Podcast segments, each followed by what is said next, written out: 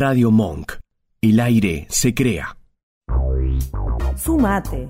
Hay gente que la está pasando igual que vos. Búscanos en Instagram como arroba antes del final y en Twitter como arroba antes del final FM.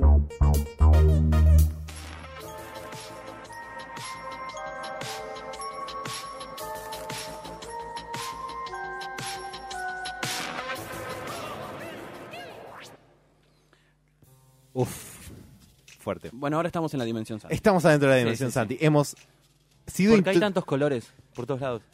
Es la mente, es la mente Es, de Santi. es- es lo mismo, pero con los colores invertidos. Ah. Eh, así que todo es medio cian, medio violeta. Es horrible y es insoportable. No podés estar más de cinco minutos que te empieza a doler la cabeza. ¿viste? Me duelen los ojos. Bienvenidos a mi vida.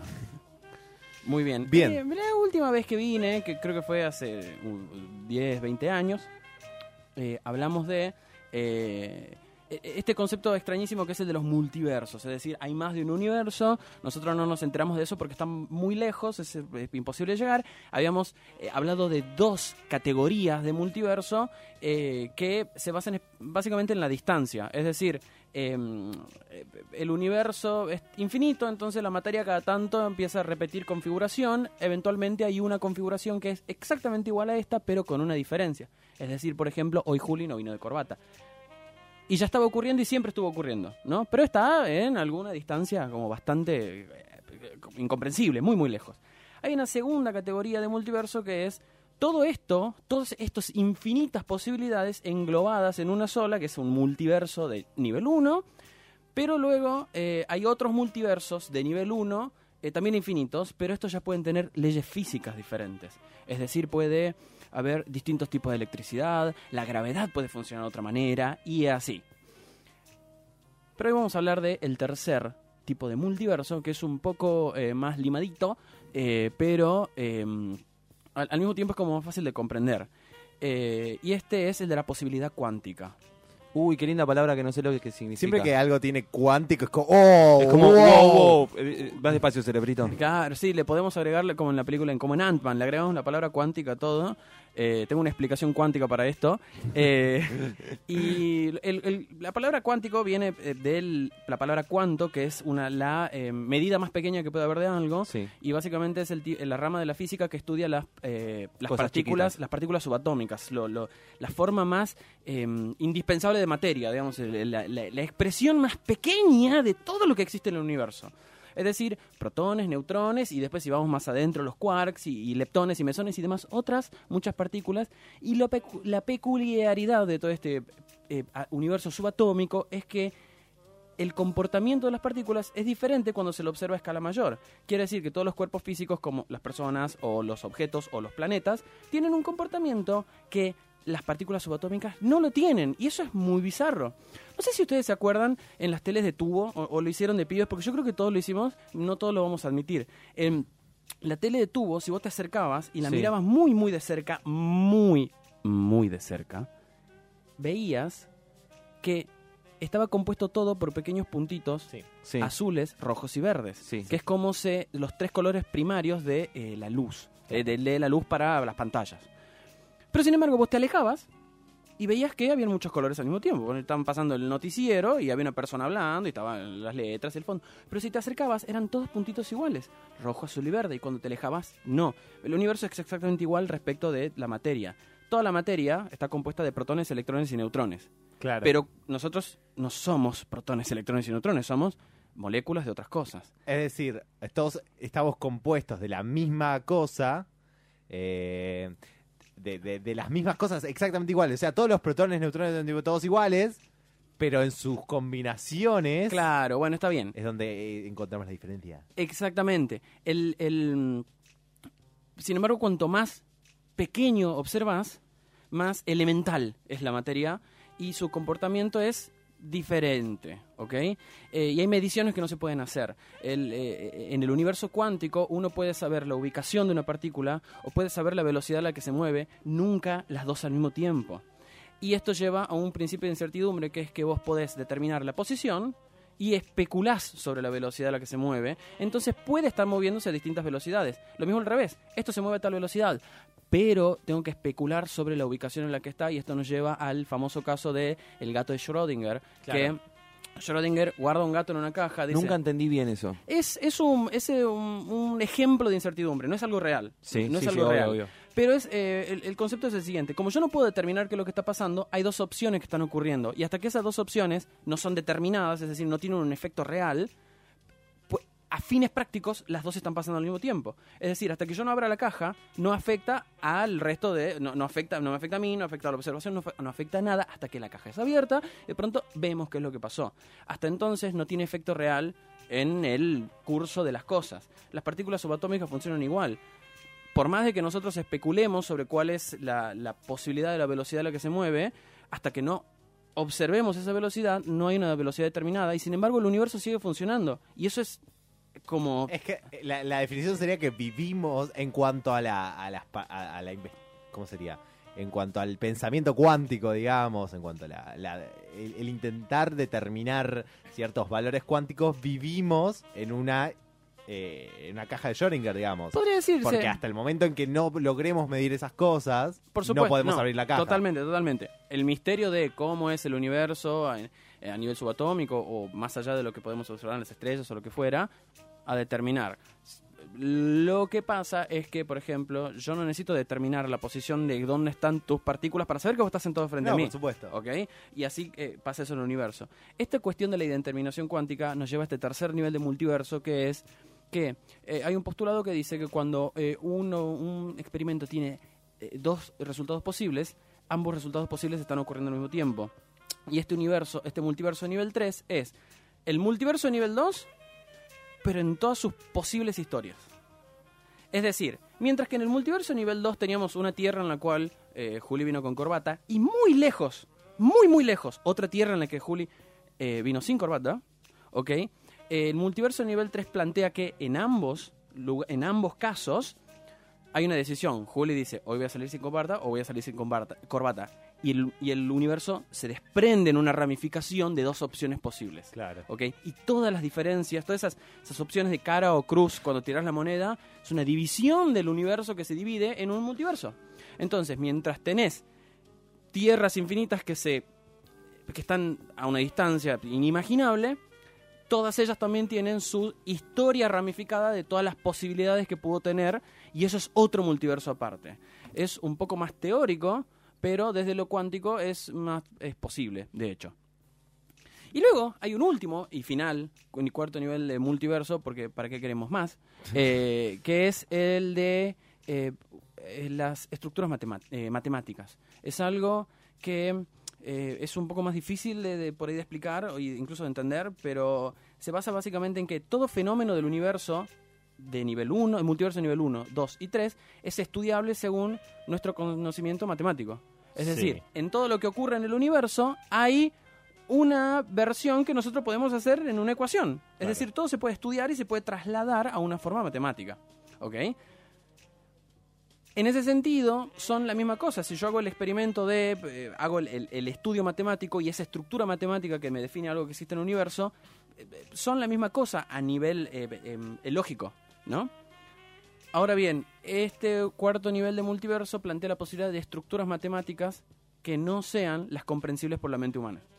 Es decir, una estructura matemática que no funciona como nosotros conocemos que funciona la matemática. Entonces ese universo sería literalmente una cosa completamente ajena a todo lo que jamás podríamos conocer.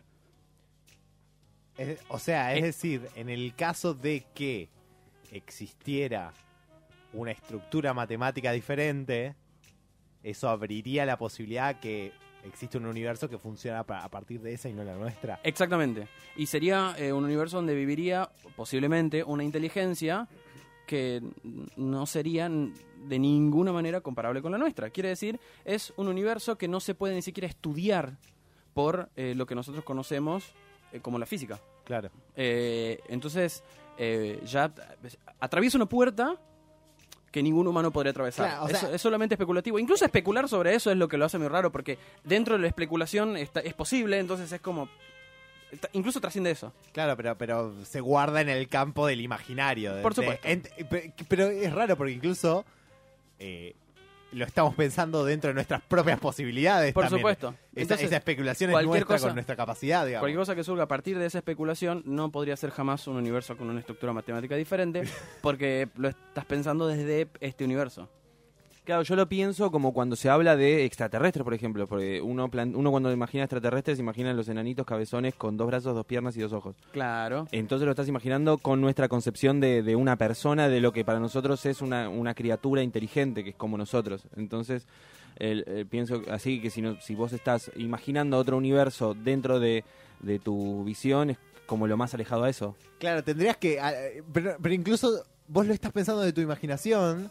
Y si es algo que no existe dentro de tu imaginación, no lo podés pensar. Exactamente. Tipo, tendría que ser un nivel de abstracción Se me acaba de romper el cerebro, chicos. ten- te- tendiendo infinito. Tipo, el límite de la abstracción. Algo que tiende infinito. Mira, ¿qué nos has hecho, Santi? ¿Qué nos has hecho? No me voy a poder dormir hoy, Santi. Ah, yo hace meses. no Maldita sea vos y tu pelo rojo.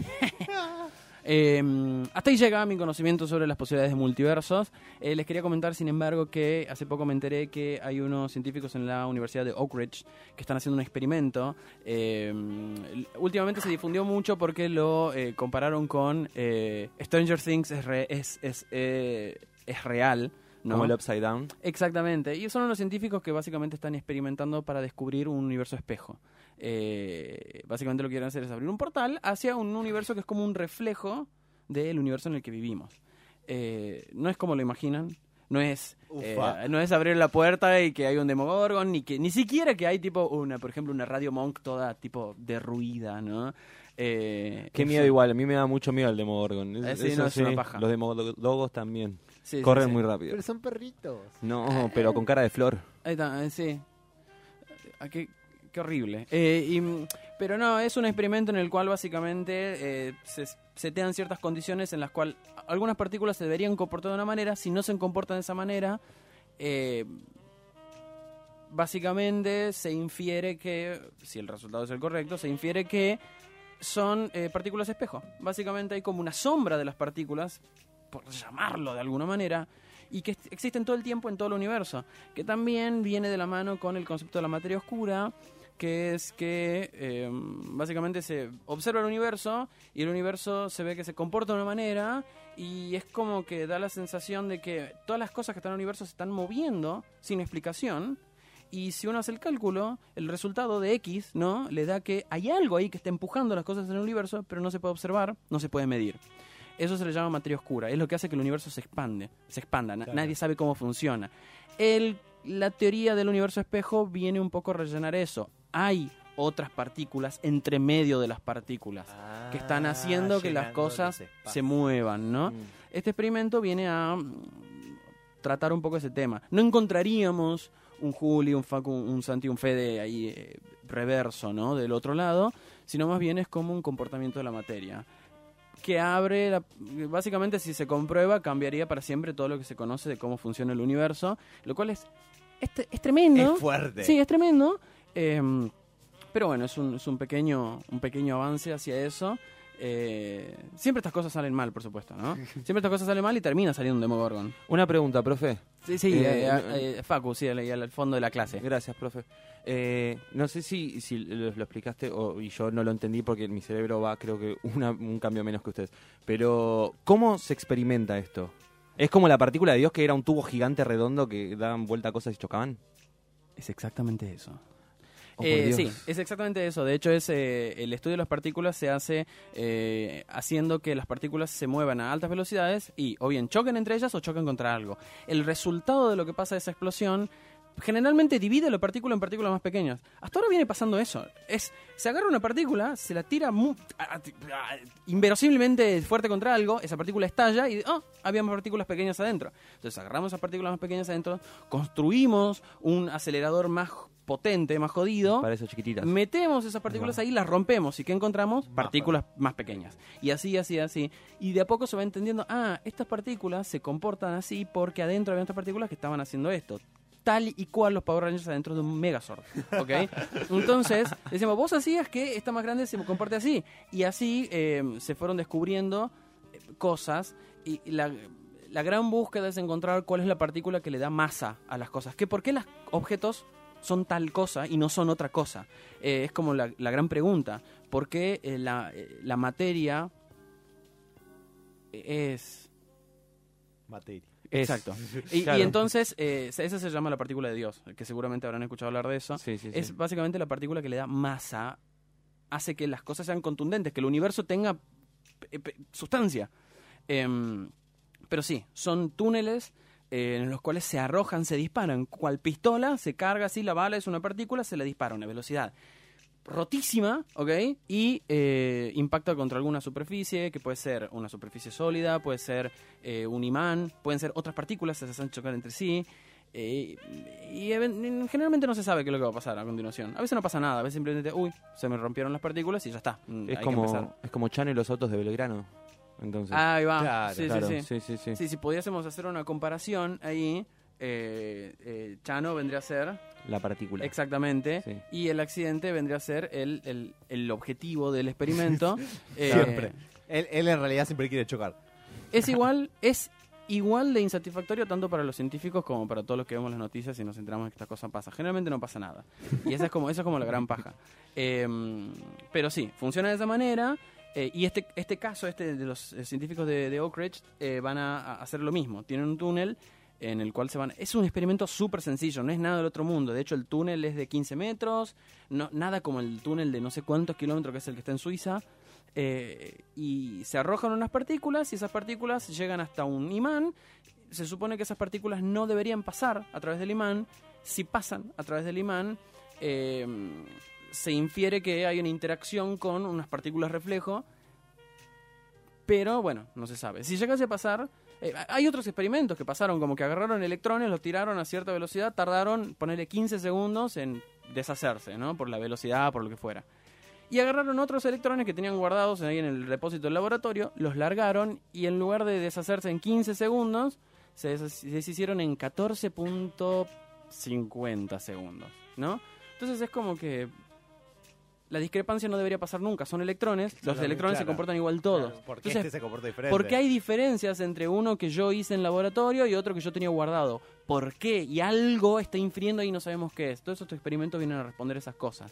En el día a día, eh, el costo de la sube va a seguir subiendo. tipo, en el día a día, eh, Macri sigue estando ahí sentado en, en- en- en- Sillón de eh, claro, en, en la Casa Rosada, etcétera. ¿no? Las cosas van a seguir funcionando igual. eh, pero, bueno, eventualmente quizás entendamos por qué hubo Big Bang, por qué se dan las cosas como se dan. Y quizás algún día, si tenemos suerte, sí tengamos un Demogorgon. Eh, Ay, sí, por favor, cruzo los dedos. Suerte, claro. Bueno, muchas gracias, Santi, por esta este largo recorrido por una ciencia ridículamente compleja. ahí va, eh, no, gracias, gracias por el espacio y espero que eh, eh, las personas que están en casa escuchando hayan aprendido algo nuevo, ¿no? Que no les va a servir para absolutamente nada. Escuchanos en www.radiomonk.com.ar o buscanos en TuneIn.